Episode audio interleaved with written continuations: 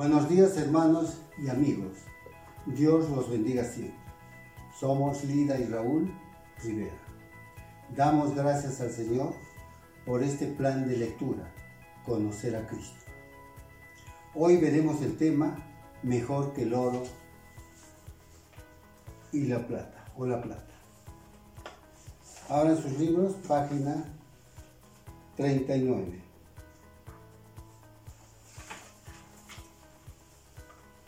Mejor que el oro o la plata. Los profetas que anunciaron la gracia reservada para ustedes estudiaron y observaron esta salvación.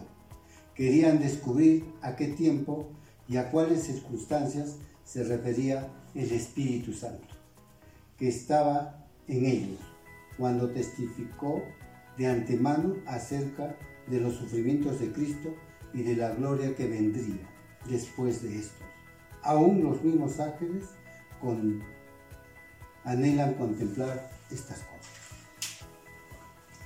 Como bien saben, el precio de su rescate no se pagó con cosas perecederas, como el oro o la plata, sino con la preciosa sangre de Cristo, como de un cordero sin mancha y sin efecto.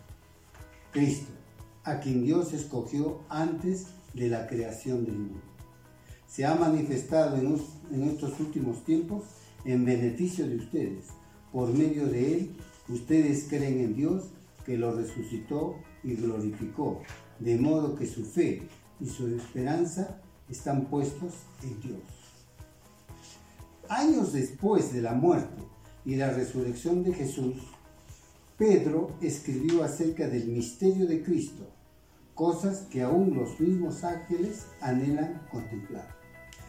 Estas verdades elevadas y mejores sobre Dios incluyen el acto poderoso de redención.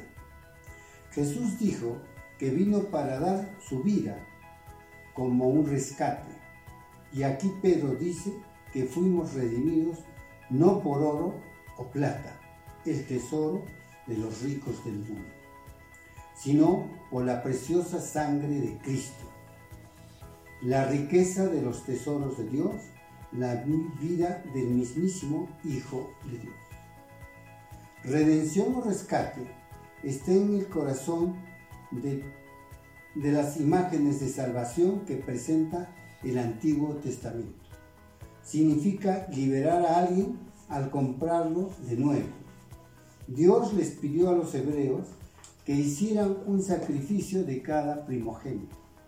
Para las ovejas, las cabras y otros, esto implicaba morir, pero Dios les dijo a los hebreos que sustituyeran a sus primogénitos por un cordero. Esta liberación era un rescate, un cordero en, lugar de un hijo, pero en el caso de Jesús fue el hijo en lugar de nosotros.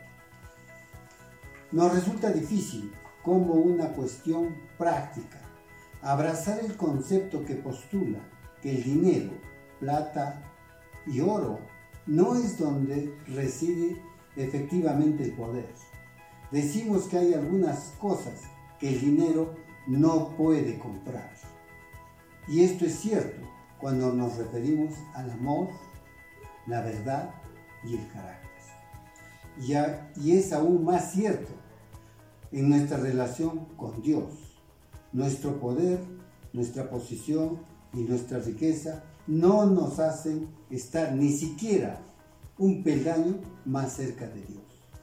Todo eso perece, pero no la preciosa sangre de Cristo. Bien, Raulito, muchas gracias. Ahora la reflexión. ¿Qué aspecto de Cristo que hoy en día conoces haría que los ángeles cantaran alabanzas? Su amor del Padre Eterno y la obediencia al Padre por Cristo Jesús. El gran amor de Cristo por nosotros es al derramar su preciosa sangre para ser redimidos. Jesús dio su vida como un rescate, que significa liberar a alguien al comprarlo de nuevo. Y eso es lo que hizo Cristo por nosotros.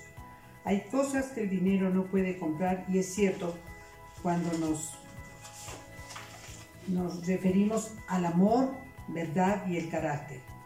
Todo, todo nuestro poder, posición, no sirve para nada, porque todo eso es perecedero. La sangre de Cristo no es perecedera. Oraremos por, por todo esto que hemos podido darnos cuenta. Hermanos, inclinemos nuestro rostro para orar. Gracias Señor por amarnos tanto, que mandaste a tu Hijo que nos rescatara de la muerte, de la muerte eterna. Y ese rescate tuvo un precio tan alto que con nada se puede pagar. Y ese rescate lo pagó Cristo con su preciosa sangre. Gracias por ser esa gracia reservada para nosotros. Gracias Señor por este tiempo. Oramos para que estas lecturas nos ayuden a crecer en ti. Reconocemos tu gran amor por nosotros y te pedimos que nos bendigas y que tu misericordia esté siempre con nosotros. Todo eso te lo pedimos en el precioso nombre de Cristo Jesús. Amén. Gracias hermanos. Adiós.